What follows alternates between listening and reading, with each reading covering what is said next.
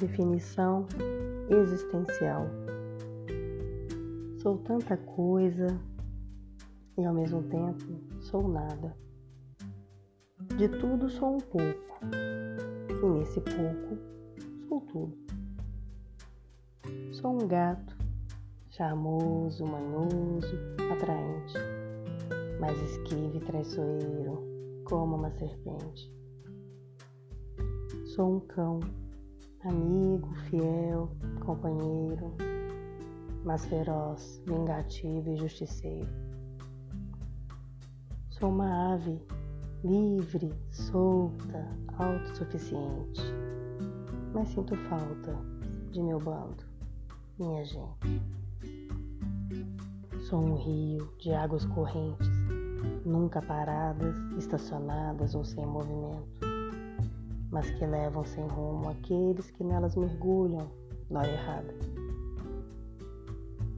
Sou o mar que tranquiliza, traz paz e que acalma mas que afoga, sufoca e mata. Sou areia morna que acolhe, recebe e aconchega, mas que queima, incomoda e expulsa. Sou o céu azul, límpido e vibrante, mas que escurece em trovoadas, tempestades e sombras. Sou o sol, radiante, enérgico, vital, mas que arde, incomoda, faz mal. Sou as estrelas, uma a uma compondo a constelação, mas sou só, desgarrada, sem alicerces fixos, sem pontos firmes, junto às outras estrelas. Sou uma pessoa convertida em animais, natureza viva.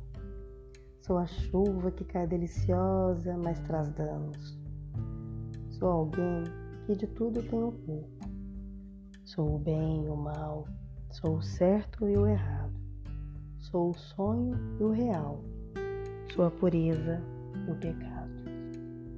Sou eu, tão eu outro, tão incluso no universo, tão excluso do mesmo. Sou alegria, energia, sou tristeza, sou melancolia, sou força, sou fraqueza. Sou segurança, sou incerteza. Sou ingenuidade, sou esperteza. Sou sensibilidade, sou frieza.